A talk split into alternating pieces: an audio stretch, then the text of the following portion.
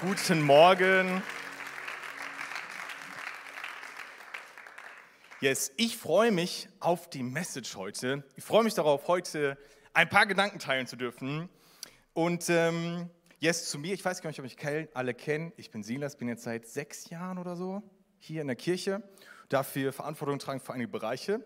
Und ja, ich weiß nicht, was ihr sonst noch wissen wollt. Ich liebe Kaffee schwarz.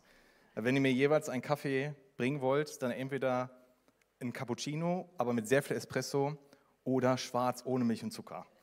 Habt ihr was Neues gelernt hoffentlich? Könnt ihr jetzt auch schon gehen? Nein. Also ich freue mich heute auf die Message. Und bevor wir richtig einsteigen, möchte ich euch eine Frage stellen.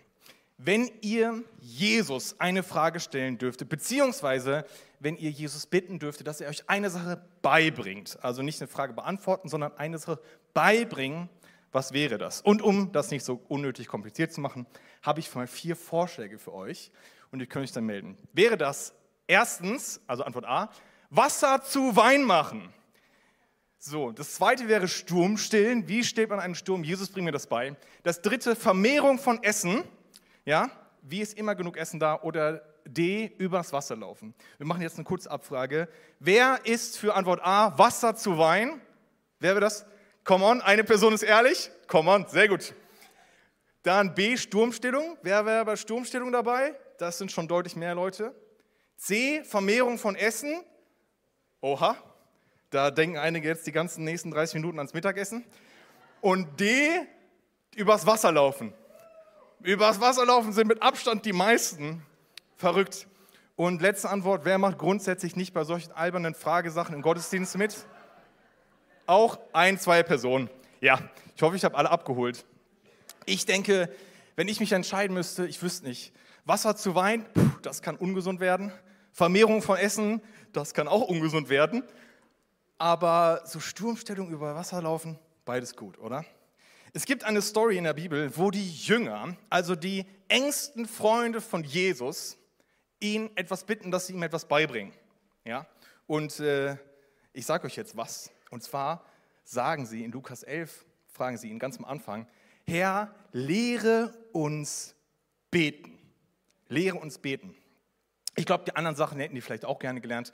Aber das, was sie Jesus fragen, ist, Herr, lehre uns beten. Und ich glaube, dass sie dann wohl irgendwie beeindruckt davon gewesen sein müssten, auf welche Art und Weise Jesus gebetet hat, wie sein Gebetsleben aussah, wie er seine Beziehung zu dem himmlischen Vater, zu Gott gelebt hat, oder?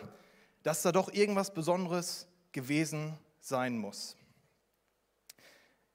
Und es gibt diese Serie The Chosen, ich weiß nicht, ob die jemand kennt, ein, zwei Leute. Ähm, Karin und ich gucken die. Und in der letzten, einer letzten Folgen, die wir geguckt haben, haben sich die Jünger darüber beschwert, dass Jesus nie da ist. Die stehen so auf und denken so, hä, wem folgen wir eigentlich nach? Jesus ist eh nie da. Irgendwie, wenn wir ins Bett gehen, abends ist er beten, wir stehen morgens auf, ist er beten, dann gehen wir irgendwelche Sachen besorgen, kommen wir wieder, ist er schon wieder weg. Wo ist eigentlich Jesus? Wem folgen wir einfach nach? Und dann gibt es die Situation, wird gefragt, wo ist er überhaupt? Und dann sagt einer von denen, na wo wohl? Und der andere sagt, ist er etwa schon wieder beten? Irgendwie muss das Gebetsleben von Jesus besonders gewesen sein, sehr intensiv gewesen sein. Wo stehen wir beim Thema Gebet? Ja? Vielleicht gibt es irgendwie so eine Skala von, es gibt die einen, die sagen, ich bete jeden Tag, zweimal eine halbe Stunde Minimum. Dann gibt es die anderen, die sagen, ah, ich weiß nicht, mir fällt es super schwer zu beten, also ich komme irgendwie nicht dazu oder es fällt mir schwer, mich zu konzentrieren. Und dann gibt es die anderen, die versuchen eher so die Mitte zu finden oder sich in der Mitte zu sehen. Die sagen dann, ich nehme mir nicht besonders Zeit, aber ich bete immer wieder. Mein ganzer Alltag, eigentlich bin ich immer im Gebet, nur nicht mal bewusst für eine halbe Stunde oder so. Irgendwo auf dieser Skala bewegen wir uns wahrscheinlich alle. Und vielleicht gibt es auch den einen oder anderen hier, der sich fragt, warum eigentlich beten? Als Christ sagen wir ja, wir leben eine Beziehung zu Gott. Das macht es ja eigentlich aus. Und ich habe in der Ehekleingruppe gelernt, Kommunikation ist sehr ein wichtiger Baustein in einer Beziehung. Also drei Leute stimmen mir zu, alle anderen gut, ich bete später für euch. Kommunikation ist ein wichtiger Baustein in einer Beziehung. Und in unserer Beziehung zu Gott es ist also auch ein unglaublich wichtiger Baustein, oder? So wichtig, dass wir uns damit auseinandersetzen. Und wenn du nicht, wenn du hier bist und du lebst gar nicht in Beziehung mit Gott, du würdest dich gar nicht selbst als Christ bezeichnen, dann kommt dir das vielleicht komisch vor, darüber gerade was zu lernen, mit Gott im Gespräch zu sein. Aber ich möchte sagen, das ist halt, als Christen glauben wir nicht an eine tote Religion, halten an irgendwelchen alten Dogmen fest, sondern wir leben eine lebendige Beziehung zu einem lebendigen Gott. Und ein wichtiger Baustein ist, dass wir mit ihm im Gespräch sind. Und ich will jedem hier ich will jedem hier kein schlechtes Gewissen machen oder ich will euch allen kein schlechtes Gewissen machen heute beim Thema Gebet. Und das soll euch nicht, auch noch nicht eure Grundeinstellung heute sein, sondern ich bitte euch offen zu sein und mitzunehmen, was Jesus nämlich uns dann lehrt zum Thema Gebet. Der Titel ist Lehre uns beten, das Vater unser neu entdecken. Das Vater unser neu entdecken. Und das Vater unser, was Jesus dann sagt, kurze Randbemerkung, das ist kein Gebet, was wir unbedingt mal so beten müssen. Das ist kein, äh, nichts, was wir so wörtlich wiederholen müssten, sondern vielmehr ist es so ein, ein Beispiel in konzentrierter Form, welche Haltung wir zum Thema Gebet haben dürfen, welche Haltung wir im Gespräch mit Gott annehmen dürfen, über welche Themen wir reden können und sollten, was vielleicht wichtig ist. Und es bringt es so in konzentrierter Form zum Ausdruck. Deswegen finde ich das irgendwie so stark. Und als ich wieder neu darüber gestolpert bin, dachte ich so, ah, ich muss darüber sprechen. Und da ich heute und nächste Woche Zeit habe, dachte ich, dann schaffen wir auch diese paar Verse, ähm, da durchzukommen. Jetzt, ich lese mal das Vaterunser nach Matthäus 6, Abvers 9. Darum sollt ihr beten, unser Vater im Himmel, geheiligt werde dein Name, dein Reich komme, dein Wille geschehe, wie im Himmel, so auf Erden. Unser tägliches Brot gib uns heute und vergib uns unsere Schuld, wie auch wir vergeben unseren Schuldigern und führe uns nicht in Versuchung, sondern erlöse uns von dem Bösen. Denn dann ist das Reich und die Kraft und die Herrlichkeit in Ewigkeit. Jesus, ich bete so für diese Message. Ich bete so, dass du sprichst. Ich bete, dass wir ein tiefes Verständnis davon bekommen, ähm, zu beten und Beziehungen mit dir zu leben. Ich bete, dass wir inspiriert hier rausgehen, dass wir ermutigt hier rausgehen aus dieser Message, dass wir eine neue Sehnsucht danach haben, dich zu suchen und im Gespräch mit dir zu sein. Ich bete so, dass du jeden Druck und jede falsche Scheu nimmst, sondern dass wir ja dich in unseren Gebeten suchen und dass diese Message dazu beiträgt, dass unsere Beziehung zu dir intensiver wird. Amen. Amen. Yes. Der erste Teil heute ist den Blick auf Gott richten. Also, falls ihr mal mitschreibt, den Blick auf Gott richten. Wir wollen uns gemeinsam dieses einzigartige und besondere Gebet anschauen. Am Anfang steht da, wir gehen es jetzt los, durch einfach, Vater unser im Himmel, steht da da. Wir können vielleicht das Vater unser auch zwischendurch angezeigt lassen. Ähm, Vater unser im Himmel. Mit der, ich finde das so irgendwie schon einen starken Einstieg. Was macht Jesus hier klar mit dieser Bezeichnung als Vater? Für mich ist klar, er beschreibt Gott als ein Gott, der liebevoll ist, als ein Gott, der uns sucht, als ein Gott, der nicht nur nahbar ist, sondern ist auch unsere Nähe erleben möchte, der uns begegnen möchte, der uns nah sein will, der eine Beziehung zu uns sucht. Vater, gleichzeitig auch Himmel, Vater, der du bist im Himmel. Das ist doch verrückt. Das ist gefühlt so ein Gegensatz. Hier kommt diese liebevolle Art Gottes und auf der anderen Seite diese herrliche, kraftvolle Art, dass er im Himmel wohnt, zusammen. Hier kommt Liebe auf Macht, prallen zusammen und sie prallen nicht wieder voneinander ab, sondern sie verschmelzen miteinander in Gott, den liebenden Vater. Und das finde ich so, so stark. Gott, der alle Macht gegeben hat, ist auch mein Vater. Und mein liebender Vater hat gleichzeitig alle Macht. Unser Bild davon, wer Gott ist, hat einen großen Einfluss auf unser Gebet, oder? Es hat einen großen Einfluss darauf, wie wir, welche Haltung wir im Gebet einnehmen, wie wir mit Gott im Gespräch sind. Kann Gott überhaupt etwas verändern? Ist er überhaupt mächtig? Wird er sonst nicht schon viel öfter was tun? Oder wenn er so mächtig ist, hat er dann überhaupt Interesse an meinem Leben, an meinen Bedürfnissen, das, was mich beschäftigt? Oder der Gedanke, muss ich Gott durch mein Gebet beeindrucken oder durch tolle Formulierungen? Vielleicht ist es uns auch unangenehm, dem einen oder anderen in der Gruppe zu beten, weil er das Gefühl hat, er müsste irgendwie die richtigen Worte treffen. Er hat irgendwie nicht so tolle Formulierungen, die er trifft.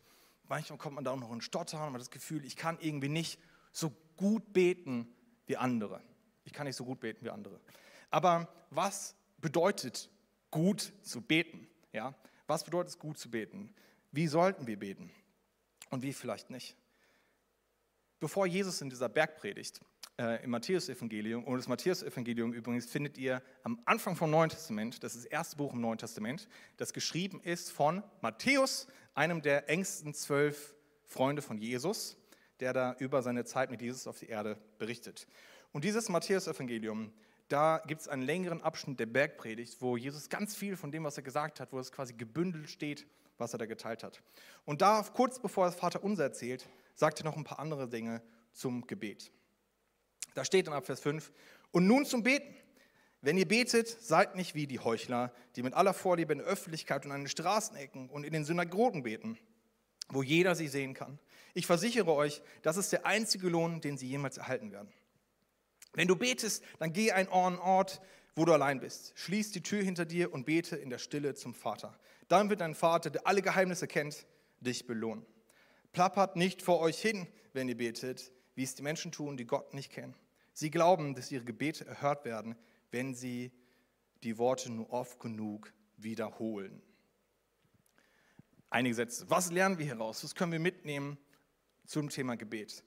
Erstmal geht es auf keinen Fall darum, Menschen zu beeindrucken durch unsere Formulierung, durch das, was wir irgendwie Dinge zum Ausdruck bringen. Ja, ich habe jetzt noch äh, was gehört, der jemand gesagt, dass er früher manchmal erlebt hat, wenn er in einer Gruppe gebetet hat, dass dann Leute ihr ganzes Bibelwissen geteilt haben. Die haben dann angefangen mit Vater, der du bist im Himmel, du hast Himmel und Erde geschaffen. Und dann haben die ganzen Heilsplan Gottes über die fünf Bücher Mose und den Einzug ins Land, bis dann Apostelgeschichte und dass wir heute Gott auch kennen dürfen, erzählt im Gebet. Und dann später gesagt, und segnet diesen Gottesdienst. Und da könnte man sich fragen, warum haben die jetzt gebetet? Wollten die hier irgendjemandem zeigen, was sie alles wissen? Oder war das jetzt ihr ehrliches Gebet? Was wollen die machen? Ich will niemanden unterstellen, aber es wirft ja Fragen auf. Ja, andere, die ganz äh, die im Gebet quasi nie ihre eigenen Worte benutzen, sondern von Vers zu Vers springen und Verse wiederholen und zitieren, ist auch beeindruckend. Aber wozu dieses Gebet? Ja? Wozu dieses Gebet? Das Gebet soll nicht dazu dienen, dass wir Menschen beeindrucken. Und wir sollen auch nicht irgendwelche Mantras hoch und runter beten, dass sie irgendwie zu uns tot werden, sondern einfach sagen, ich bete das jetzt hoch und runter, den ganzen Tag immer die gleichen Worte, sondern darum geht es ja irgendwie auch nicht. Und es geht auch nicht Gott darum, darum, zu äh, da nicht darum, dass wir Gott beeindrucken, indem wir super viel beten. Gott geht es um Beziehungen, um die Zeit mit uns. In anderen Übersetzungen, das kennt ihr vielleicht der eine oder andere, steht hier nicht an einen stillen Ort, sondern da steht, geht in die Kammer. Manche von euch denken jetzt an Harry Potter Teil 2 und denken, da will ich auf keinen Fall hin. Aber die Kammer, was ist hier für eine Kammer gemeint? Die Kammer. Ähm, es war oft ein Ort, ja, ähm, wo so Sachen gelagert wurden. Also die hatten damals schon nicht so große Häuser, die meisten. Und dann gab es da so einen kleinen Abstellkammer, so im hinteren Bereich, manchmal mit Tür. Es gab auch manchmal, dass es nur so eine Ecke war. Und da waren halt Dinge gelagert. Da stand vielleicht so ein Besen rum, da waren vielleicht irgendwie Lebensmittel, irgendwelche Getreide irgendwie gelagert, irgendwelches Essen war da. Ähm, vielleicht hatte auch mal ein Huhn ist da rumgelaufen, hat irgendwelche Körner aufgepickt, das eigentlich nicht sollte. Aber es war halt kein besonders heiliger Ort. Kein Ort, wo man dachte so, also wenn ich jemand mein Haus zeige, das muss der gesehen haben.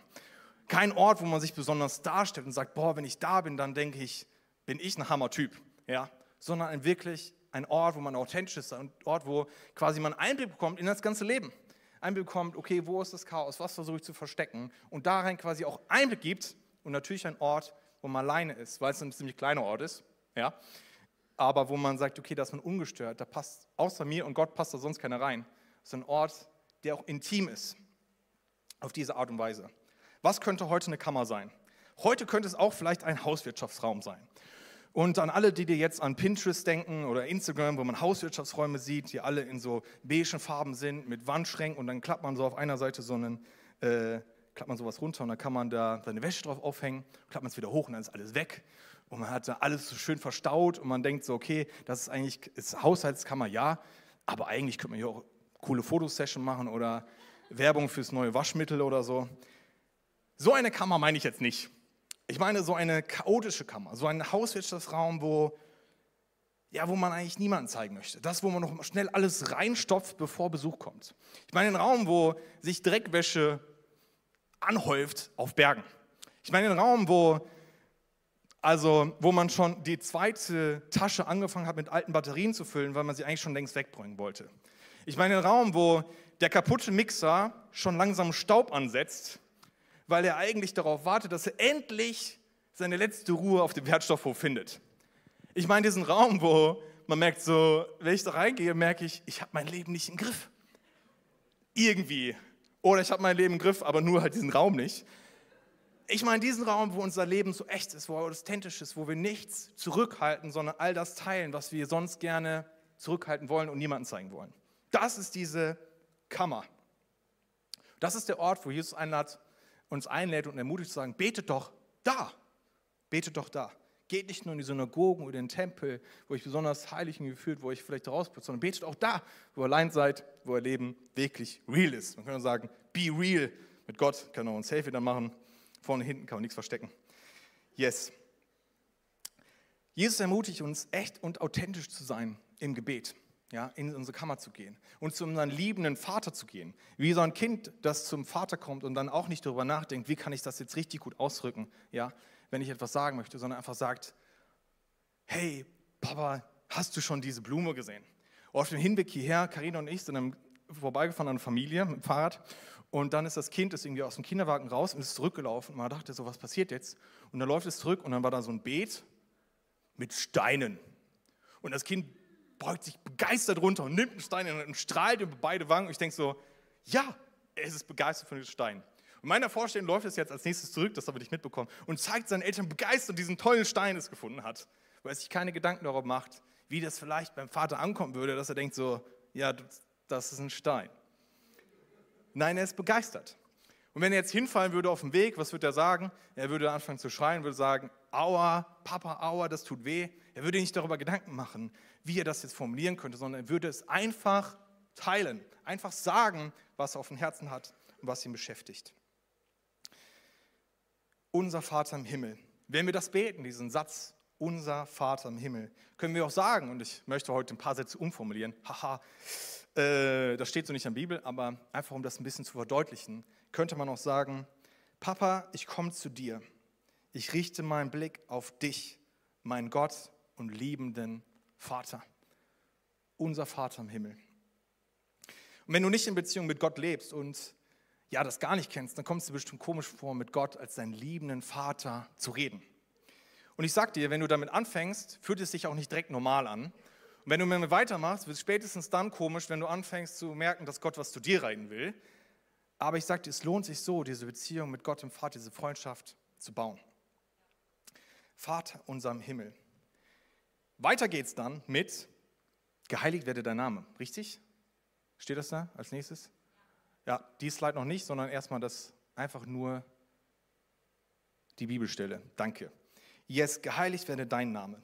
Als ich im März war ich in Israel mit ein paar Leuten und da hatten wir einen Guide und da sind wir auch über das Thema Namen und Gott irgendwie ins Gespräch gekommen. Und der hat gesagt, dass sie den Namen Gottes gar nicht erst wirklich versuchen irgendwie zu benutzen, sondern wenn er da steht in der Tora, also im Alten Testament, dann sagen die einfach so, dein Name. Die sagen nicht, was da steht, weil ihnen der Name zu heilig ist, dass sie ihn benutzen. Was krass ist. Welchen Namen hat Gott? Wie nennt er sich? Es gibt verschiedene Bezeichnungen, wie Gott sich nennt. Zum Beispiel auch ähm, gibt es diese Aussage, ich bin der, der ich bin. Das ihr vielleicht kennt. Da könnt ihr auch eine dicke Auslegung zu machen, aber ich weiß nicht, zeitlich wird es vielleicht zu eng. Aber ich bin der, der ich bin, was ich richtig stark finde. Ja, egal, komm, wir nehmen uns die Zeit, oder? Ich bin der, der ich bin. Ein kurzer Gedanke. Es gibt verschiedene Ideen dazu, was man dazu sagen könnte, warum Gott sich als dieser Gott vorstellt. Es gibt auch die Übersetzung, ich bin der, ich bin da, ich bin der, ich bin für dich da, keine Ahnung, es gibt verschiedene Sachen. Und ich bin begeistert von einer Auslegung, die mein äh, Dozent für Altes Testament mir damals gegeben hat. Er sagte, es ist, Gott stellt sich vor als ich bin da, ich bin der, ich bin Punkt, Punkt, Punkt. Gott lässt es hier quasi offen, weil ihr müsst euch vorstellen, damals gab es für alles einen Gott.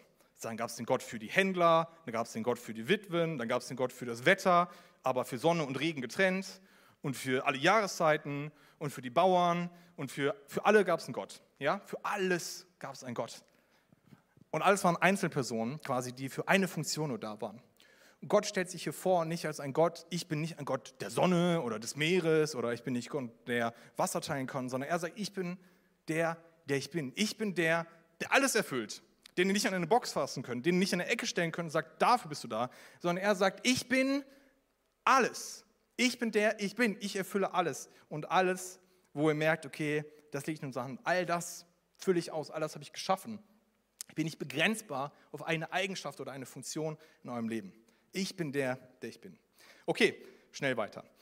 Dann gibt es Sachen wie Elohim, wo Gott vorgestellt als der Schöpfer, oder El Roy, wo es ähm, eine Frau betet, du bist der Gott, der mich sieht, ein Gott, der uns sieht, der unser Herz kennt, der uns kennt. Ähm, oder Jahwe Zebaoth, das heißt so der Herr der Herrscher, wo nochmal seine Macht dargestellt wird. All das sind Namen Gottes. Es gibt so viele Namen. Und ich habe mal geguckt, dann war ich so auf so einer kurzen Internetseite, wo ganz viele Namen Gottes vorgestellt werden. Und dann habe ich ganz schnell wieder verworfen, darauf heute lange einzugehen, weil ähm, wir wollen ja alle noch Mittag essen. Spätestens mindestens die Leute, die gesagt haben, Brotvermehrung, das würden sie gerne lernen. Yes. Im neuen, Im neuen Leben Übersetzung, Neues Leben Übersetzung steht hier nicht dein Name werde geheiligt, sondern steht hier dein Name werde geehrt. Dein Name werde geehrt. Und wir können uns fragen, wenn wir das Vater unser beten oder wenn wir selbst beten, okay, wie sieht unser Leben aus? Machen wir Gott groß? Ja? Machen wir Gott groß? Ehrt unser Leben Gott. Wir können es in dem Moment dann nehmen und Gott mal zu preisen für all das, was er tut oder für alles, was er geschaffen hat. Ich war gestern im ähm, im Berggarten in Hannover und ich habe dann gelernt, nachdem ich die Frage auch bei so einem Quiz dreimal falsch beantwortet habe, dass da 12.000 verschiedene Pflanzenarten sind, was abgefahren ist. Und dann ist da eine Pflanze, die braucht 10 bis 12 Jahre, bis sie blüht und dann blüht sie ein bis drei Tage und dann braucht es wieder 10, 12 Jahre, bis sie nochmal drei Tage blüht. Ist doch verrückt, oder? Und dann gibt es dagegen gibt's andere Pflanzen, die blühen das ganze Jahr. Ja? Und ich denke, so, so eine Vielfalt, die Gott da geschaffen hat, ist das nicht großartig? Ich kann Gott dafür preisen, dass er all das getan hat. Und ich kann mich fragen, wenn ich jetzt Vater unser bete oder wenn ich Zeit im Gebet habe, okay, wie sieht mein Leben aus? Mache ich Gott groß mit meinem Leben? Ehrt mein Leben Gott? Als Christen sind wir nicht perfekt und wahrscheinlich ehrt nicht unser ganzes Leben Gott, oder? Und wir machen nicht immer Gott alle Ehre. Wenn wir beten, geheiligt werde dein Name, ich finde das so, so stark weil es uns Möglichkeit gibt zu sagen, ich will im Gebet auch Gott groß machen. Gleichzeitig ermutigt uns Jesus hier zu sagen, hey, ich weiß es doch, dass nicht dein ganzes Leben Gott ehrt. Deswegen bete doch dafür, dass das mehr passiert. Dass Gott viel mehr geehrt wird auf der Erde, aber auch durch dein Leben. Man könnte also auch sagen, Papa, immer wieder bringt mein Leben nicht gerade Ehre für dich zum Ausdruck. Trotz meiner Schwachheit wünsche ich mir genau das. Mein Leben soll dich ehren und die ganze Welt, die ganze Schöpfung soll dich ehren und dich groß machen. Hilf mir dabei, als dein Kind zu leben und dich zu ehren. Eines Tages wird die ganze Schöpfung Gott ehren. Das lesen wir in Offenbarung ganz am Ende der Bibel. Aber bis dahin ermutigt uns Gott zu beten, dass das passiert. Auf der Erde, aber auch durch unser Leben, unsere Schwachheit anzukennen, und sagen, Gott, ich will dich ehren. Ich will dich ehren. Wenn du betest, geheiligt werde dein Name, das ist jetzt die nächste Slide, könnte man auch sagen, so viel wie, du verdienst alles Lob. Du bist so viel mehr, als ich begreifen kann. Die ganze Schöpfung soll dich ehren. Hilf mir dabei, dass ich und mein Leben dich ehrt. Ich richte meinen Blick auf dich, mein Gott. Ich richte meinen Blick auf dich, mein Gott. Ich finde das so stark, diese Ermutigung, die Jesus hier sagt, hey, bete doch dafür, dass das mehr und mehr passiert. Dann geht es weiter im Vater unser, dein Reich komme, dein Wille geschehe, wie im Himmel so auf Erden. Und ähm, wir werden heute nur die erste Hälfte des Vaterunsers schaffen und quasi nach diesen Sätzen enden, weil da so viel noch drin steckt. Und äh, das Vaterunser, habe ich am Anfang nicht gesagt, ist so aufgeteilt, ganz grob in so zwei Bereiche. Es geht los mit drei Du-Bitten. Dein Name werde geheiligt, dein Reich komme, dein Wille geschehe. Und dann im zweiten Teil gibt es drei Unser-Bitten. Unser tägliches Brot gib uns heute, vergib uns unsere Schuld und erlöse uns von dem Bösen. In diesem ersten Part setzen wir, richten wir unseren Blick auf Gott. Und das dürfen wir im Gebet auch machen, unseren Blick auf Gott richten, auf ihn schauen. Dein Reich komme, dein Wille geschehe, wie im Himmel so auf Erden. Wir bitten also wieder mit zwei Dingen Gott, dass sein Reich kommt und sein Wille geschieht. Auch das Gebet ist vielleicht nicht so leicht, oder? Dein Wille geschieht. Könnte das dann auch bedeuten, dass nicht mein Wille geschieht? Ja, Katja hat auch in den letzten zwei Wochen davon gepredigt, dass auch sowas passieren kann oder wir wollen eigentlich, dass Gottes Wille mehr in unserem Leben passiert. Aber darum zu beten, dein Wille geschehe. Und wie sieht Gottes Willen überhaupt aus? Ist der überhaupt so leicht zu erkennen? Ich weiß nicht, ihr kennt, viele von euch kennen wahrscheinlich das Doppelgebot der Liebe aus Matthäus 22, wo ungefähr steht, dass wir Gott von ganzem Herzen leben sollen und unseren Nächsten wie uns selbst. Ja? Also Liebe, Menschen lieben, Gott lieben, okay, das scheint ja easy machbar zu sein. Gleichzeitig bedeutet aber Gott zu lieben auch, ihm zu folgen und das zu tun, was er sagt. Das lesen wir auch in Matthäus, äh, in Johannes 15, Vers 6, äh, 9 wird das klar gesagt. Aber es kostet uns auch was. Es kann uns Stolz kosten, Überwindung kosten, Mut kosten. Es kann uns ähm, Zeit kosten auf jeden Fall. Es könnte uns auch Geld kosten. Genau genommen kann es uns wirklich viel kosten, bis hin zu alles kosten. In Matthäus 16, 24 steht, wenn jemand mein Jünger sein will, dann muss er sich selbst verleugnen. Er muss sein Kreuz auf sich nehmen und mir folgen. Wer sein Leben unbedingt bewahren will, wird es verlieren. Wer aber sein Leben meinetwegen verliert, wird es gewinnen. Und was Gott uns hier geben will, was Jesus uns anbietet, ist ein, ist ein neues Leben, ist ein anderes Leben, ein Leben mit einer anderen Perspektive, mit einer Ewigkeitsperspektive, mit einer Perspektive, die über dieses Leben hinausgeht. Mit einem Bewusstsein, dass wir mit Gott, dem Vater, in Beziehung leben dürfen, jetzt auf der Erde und dann im Himmel wird das eine ganz andere Dimension annehmen. Und er hat er hat Versprechen für uns, wie sein Leben auch hier auf Erde schon aussieht. Und ich, ich feiere das so. das sind so welche von meinen Favorite-Verheißungen. Er hat einen Frieden für uns, den die Welt uns nicht geben kann. In Johannes 14, Vers 27 lesen wir das. Er hat vollkommene Freude für uns. Vollkommene Freude. In Johannes 15, Vers 11 steht das. Dass er vollkommene Freude für uns hat, unabhängig auch von Umständen. Und dass er ein Leben in Fülle für uns hat. Johannes 10, Vers 10, die, ja, das einfach nicht vergleichbar ist mit dem Leben, was diese Welt uns bieten kann. All das sind Verheißungen, die wir ergreifen dürfen, Verheißungen, auf die wir uns stellen dürfen. Und trotzdem will ich dir ganz bestimmt nicht versprechen, dass das Leben immer easy ist mit Gott. Aber diese Verheißung, Friede, Freude, vollkommenes Leben trotzdem für sich in Anspruch zu nehmen. Wenn du betest, dann will ich dich ermutigen, immer wieder Gott ins Zentrum deines Lebens zu rücken und ihn, ja, ihn im Mittelpunkt zu stellen. Wenn wir beten, dein Reich komme, dein Wille geschehe, wie im Himmel, so auch auf Erden können wir auch sagen, ich löse meinen Fokus von meinem Leben, meinen Wünschen und ich richte meinen Blick auf dich und auf das, was dir wichtig ist. Lass deinen Willen hier auf der Erde und in meinem Leben geschehen. Wenn ich bete, wenn ich manchmal bete, dann schaue ich super gerne in den Sternenhimmel hoch. Letzte Nacht war es nicht so gut möglich, aber sonst passiert es ja immer wieder, dass man ganz viele Sterne sieht. Und ich mache mir bewusst, wie groß Gott ist und wie absolut abgefahren das ist, dass ich mit ihm sprechen kann. Und ich danke ihm für das, was er getan hat, auch in meinem Leben oder dass der Sternenhimmel so cool aussieht und dass er nicht einfach so, keine Ahnung, das ist einfach, irgendwie sieht es so, ich würde sagen, magisch aus, aber es sieht einfach unglaublich aus, dieser Sternenhimmel. Und was für ein Privileg das ist, mit Gott zu reden. Und ich mache mir das bewusst. Und in letzter Zeit bete ich auch das Vater unser wieder regelmäßiger. Ich habe mal Zeiten, da habe ich das sehr, sehr oft gebetet. Ich habe mal Zeiten gehabt, da habe ich weniger gebetet.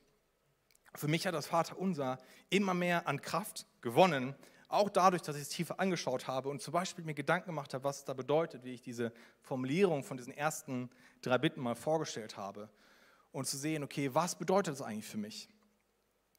Und wenn ich das Vater unser bete, dann gehe ich das auch durch und gebe Gott immer wieder die Möglichkeit, zu mir zu reden und sage, hey, was bedeutet das für mich? Unser Vater im Himmel, wo bist du gerade, mein Vater? Wo sehe ich dich als Vater? Was hält mich ab, dich als Vater zu sehen und einfach zu dir zu kommen? Gibt es da etwas, wo ich ein falsches Bild von dir habe? Gibt es da etwas, was du mir sagen willst? Geheiligt werde dein Name. Wo, wo sind da Dinge in meinem Leben, wo ich dich nicht heilige? Wo mein Leben dir nicht alle Ehre gibt? Wo soll ich dich vielleicht noch mehr ehren? Dein Reich komme. Wo wünsche ich mir eigentlich, dass dein Reich noch mehr passiert? Wer soll dich unbedingt kennenlernen in meiner Umgebung? Und wo kann das noch mehr sichtbar werden in meinem Leben? Was willst du tun? Dein Wille geschehe. Wo ordne ich meine Wünsche und Ziele dir unter? Und wo tue ich das noch nicht? Gott, ich will dich neu ins Zentrum meines Lebens stellen. Für mich ist das Vater unser kein Todesgebet, keine leere Formel, sondern so lebendig und so kraftvoll, weil es so viel zum Ausdruck bringt von dem, wie meine Beziehung zu Gott aussehen kann und wie meine Haltung zu Gott sein kann. Und ähm, ja, es ermöglicht mir auch länger zu beten. Ja? Und dazu sagen, ich gehe das Vater unser durch, bleib da hängen, ich spreche über diese einzelnen Teile mit Gott. Und äh, ich nehme das so als Gebetsfaden irgendwie mit und sagst, okay, ich weiß nicht, wo ich beten soll, nehme das Vater unser mit und dann äh, beten wir das einfach mal durch und beten und fragen Gott, wo er mir darin begegnen möchte. Und ähm, das kann ich auch nicht machen. Naja, die Zeit rennt. Wenn du gar nicht mit Jesus unterwegs bist, kommt es dir vielleicht super unattraktiv vor, deinen Willen zurückzustellen. Aber ich will dir nochmal sagen, Gottes Plan für dich ist nicht schlecht, sondern er ist sehr gut. Und ähm, ich verspreche dir natürlich nicht, dass immer alles leicht und alles easy wird, aber ich verspreche dir, es wird alles ändern. Und es lohnt sich so sehr, so verrückt das vielleicht auch für dich klingt. Was lehrt uns dieser erste Teil des Vaterunsers? Was lehrt uns das? Ich habe mal versucht, einen Satz zu formulieren, dann bin ich gescheitert und dann habe ich ihn geklaut. Leute, ich bin so dankbar fürs Internet, oder? Da stehen so clevere Sachen drin. Und äh, da steht, ich habe einen Satz gefunden, der es richtig krass beschreibt, ähm, wo ich gemerkt, boah, da bin ich richtig hängen geblieben. Beim Gebet geht es weniger darum, Gott umzustimmen, sondern vielmehr darum, uns auf Gott einzustimmen. Uiuiui. Das beschreibt auf jeden Fall diesen ersten Teil des Vaters das finde ich so krass. Beim Gebet geht es weniger darum, Gott umzustimmen, sondern vielmehr darum, uns auf Gott einzustimmen. Und ich mag vor allen Dingen gerne auch dieses Wort einstimmen. Wenn man jetzt einen Chor hat oder man hat verschiedene Instrumente in der Band, dann stimmt man sich aufeinander ein, damit all diese Instrumente auch gut miteinander harmonieren und gut miteinander klingen. Und für mich ist das so krass zu sagen, wenn ich bete, dann habe ich einen Moment Zeit, mich auf Gott einzustimmen, um eins mit ihm zu werden, um wieder neu zu merken, okay, wo will ich mehr mit dir harmonieren, wo will ich mehr mit eins sein. Ich will im Einklang mit dich kommen, mit dir kommen, mit dem, was dir wichtig ist. Ich will eins mit dir werden. Ich will dich nicht nur bestören mit all dem, was mir wichtig ist, sondern will, ich will mich einstimmen auf dich und darauf, was dir wichtig ist. Ich finde das, find das so, so stark. Und es gibt, ähm, ich, ich äh, liebe auch Worship ähm, und ich bin ein Fan von sehr guten Texten, wenn es Worship ist. Und bin dankbar, dass wir großartige Songs hier spielen mit Hammer-Texten. Und einer meiner Favorite-Songs, so ein bisschen All-Times-Favorites, ich weiß nicht, ob ihr es kennt, so Lieblingssongs, die so über Jahre oder Jahrzehnte euch begleiten, wo ihr denkt, boah, der ist einfach Hammer. Äh, ich droppe mal einen von meinen hier an dieser Stelle. Der heißt Heart on Fire von City Point Worship. Heart on Fire. Und dieser Song, ich lese mal ein paar Sätze daraus vor. Ähm, der ist auf Englisch. Ich kann es jetzt leider nicht komplett übersetzen. Aber da gibt es, ähm, die gibt es im zweiten Vers. Na egal, ich lese kurz einmal vor. Da steht: This I choose to follow you with all my heart's devotion, living for the one who set this word in motion. For my King, an offering of all my heart's affection. At your feet I find hope, rest, redemption. Here I am with open hands, life in surrender. Have control so our hearts beat together. Perfect love has won my heart and all that's within me. It's joy to give all I am for my King. Dieser Song hat mich schon durch so viel, in so viele krasse Gebetszeiten geleitet, weil mich einfach so nah auch zu Gott in seine Gegenwart führt und mich ausrichte auf ihn und sagen, hey, ich will dir alles unterstellen. Und ich will, dass mein Herz im Einklang, in einem Schlag, im Gleichtag mit dem ist, was du auf dem Herzen hast. Ich will eins mit dir werden. Ich finde das so stark. Und ich mag das so, dass auch das Vater unser uns genau dazu ermutigt, eins zu werden mit dem Vater, mit ihm in Einklang zu kommen, uns einzustimmen auf ihn und auf das, was ihm wichtig ist. Nicht indem wir es einfach nur runterbeten für uns, sondern indem wir bewusst machen, mit wem wir eigentlich sprechen, indem wir unseren Blick ganz neu auf Gott richten. Jesus ermutigt uns am Anfang von Gebetszeiten, unseren Blick auf Gott zu richten. Mal alles hinter uns zu lassen, was uns eigentlich beschäftigt und sagen, hey Gott, als erstes will ich dich suchen und ich will dich im Mittelpunkt meines Lebens stehen. Ich möchte die Gegenwart von dir spüren und ich will erleben, wie du zu mir sprichst und, was, und ich will hören, was du auf dem Herzen hast. Wenn wir das Vater unser beten oder wenn wir allgemein beten, dürfen wir zu Gott kommen, sagen, Gott, ich komme zu dir Und ich richte meinen Blick auf dich, meinen liebenden Vater. Und du kannst dich fragen, wie sehe ich dich gerade als liebenden Vater? Auf der nächsten Slide ist das. Oder gibt es etwas, was mich davon abhält, zu dir zu kommen? Da am nächsten Part. Dein Name werde geheiligt. Ich richte meinen Blick auf dich. Du verdienst alles Lob. Du, du bist so viel mehr, als ich begreifen kann. Die ganze Schöpfung soll dich ehren. Hilf mir dabei, dass mein Leben dich ehrt. Und dann mit Gott ins Gespräch zu kommen. Wo ehre ich dich in meinem Leben? Wo willst du noch viel mehr geheiligt? Wo willst du noch viel mehr geehrt werden? Oder dann das nächste, weiterzubeten. Ich löse meinen Fokus von meinem Leben, von meinen Wünschen. Ich richte meinen Blick auf dich und auf das, was dir wichtig ist. Lass dein Willen hier und in meinem Leben, auf der Erde und meinem Leben geschehen. Wo soll sein Reich, wo soll dein Reich Gott in meinem Alltag immer sichtbar werden? Was willst du tun? Was ist dein Wille? Ordne ich meine Ziele und Wünsche gerade dir unter, mit Gott ins Gespräch zu kommen. Mit im Gespräch können wir unseren Gott, unseren Blick auf Gott richten. Und ähm, für mich ist es immer wieder so, ein gutes Beispiel. Ich weiß nicht, ob ihr euch erinnern könnt. Vor drei Jahren online von zu Hause. Für mich ist das so ein Moment zu sagen, wie wenn ich bete, nehme ich einen Moment und es ist so, als würde ich versuchen wollen, mein Leben zu balancieren. Und wenn ich auf mein Leben schaue, dann fällt das mir unglaublich schwer. Ich werde super unruhig und es funktioniert wirklich nicht so gut. Ja? Und die Magie ist, oder der Trick, oder das Geheimnis ist, unseren Blick nach oben zu richten und innerlich ruhig zu werden, im Einklang zu kommen mit dem, was Gott sagen möchte, was er auf dem Herzen hat und zu erleben, wie ich runterkomme, wie ich ruhig werde vor ihm. Und das finde ich so hammer, dass uns da diese Möglichkeit im Gebet gegeben wird und dass Jesus uns sagt, hey, genau das könnt ihr tun. Ihr könnt im Einklang kommen mit Gott dem Vater. Und sagt, und genau deswegen suche ich Gott auch so viel, damit ich im Einklang komme mit ihm, mit seinem Herz, mit seinem Herzschlag, mit seinem Willen. Und einfach nahe ihm dran will. Ich will diese Beziehung wiederherstellen, die im Alltag so schnell vielleicht verloren geht. Denn beim Gebet geht es weniger darum, Gott umzustimmen, sondern vielmehr darum, uns auf Gott einzustimmen. Und ich möchte jetzt noch zum Abschluss beten.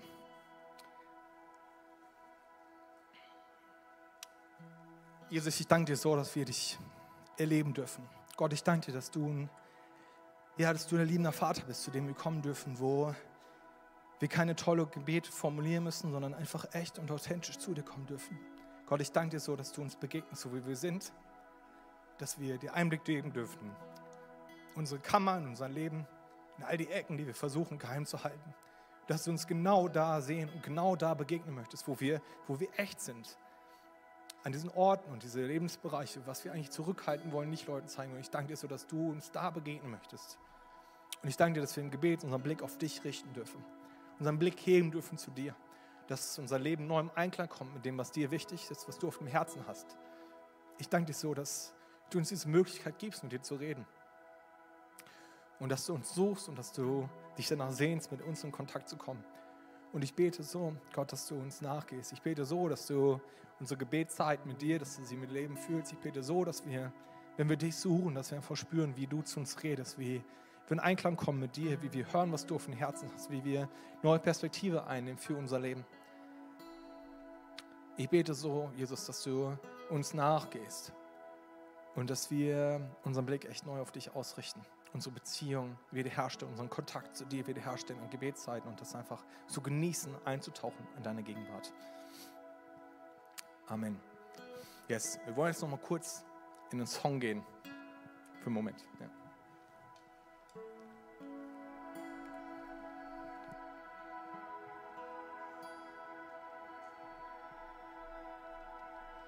Ja, komm, lass uns noch mal singen. Ich fürchte mich nicht, denn du bist hier. Mit dir, mit dir bin ich sicher, heißt es.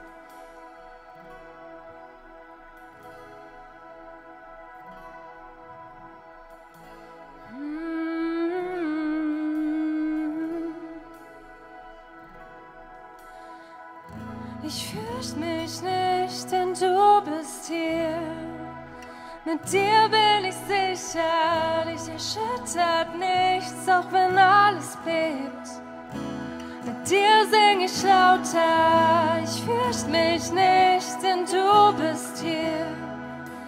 Mit dir bin ich sicher, dich erschüttert nichts, auch wenn alles bebt. Mit dir, komm, sing das lauter. Ich fürchte mich nicht, denn du bist hier. Mit dir bin ich sicher, dich erschüttert nichts, auch wenn alles bebt. Mit dir sing ich lauter, ich fürchte mich nicht, denn du bist hier. Mit dir bin ich sicher, dich erschüttert nichts, auch wenn alles weht. Mit dir sing ich lauter.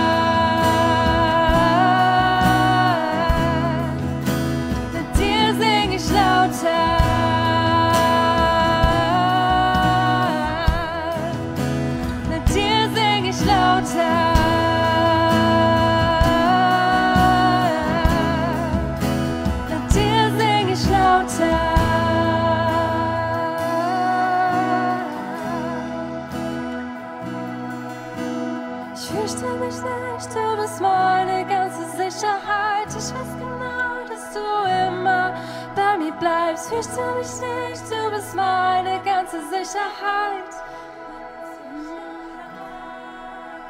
Ich fürchte mich nicht, du bist meine ganze Sicherheit. Ich weiß genau, dass du immer bei mir bleibst. Fürchte mich nicht, du bist meine ganze Sicherheit, meine Sicherheit.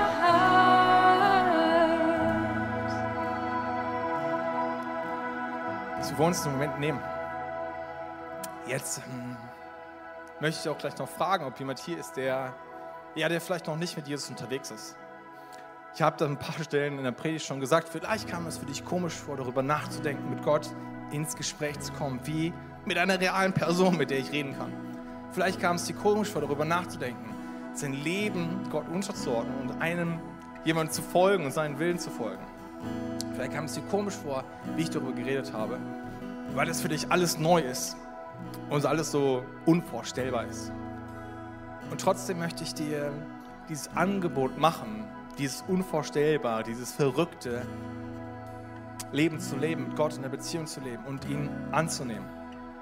Wisst ihr, Jesus, Gott steht da mit offenen Armen und er möchte uns begegnen. Er liebt uns so, so sehr. Er liebt uns so sehr. Aber da gibt es ein Problem und das ist die Sünde. Und Sünde ist eigentlich im Kern nichts anderes als unsere Entscheidung zu sagen, Gott, ich weiß es besser als du. Und ich will ohne dich leben, weil ich weiß es besser als du. Aber diese Entscheidung ist besser zu wissen. Trennt uns nicht nur in der Ewigkeit von Gott, sondern sie trennen uns auch von dem Leben, was Gott schon hier und jetzt für uns hat. Wir trennen uns dafür von dem, was Gott eigentlich für Verheißung ausgesprochen hat, die wir einnehmen dürfen, worauf wir uns nun stellen dürfen.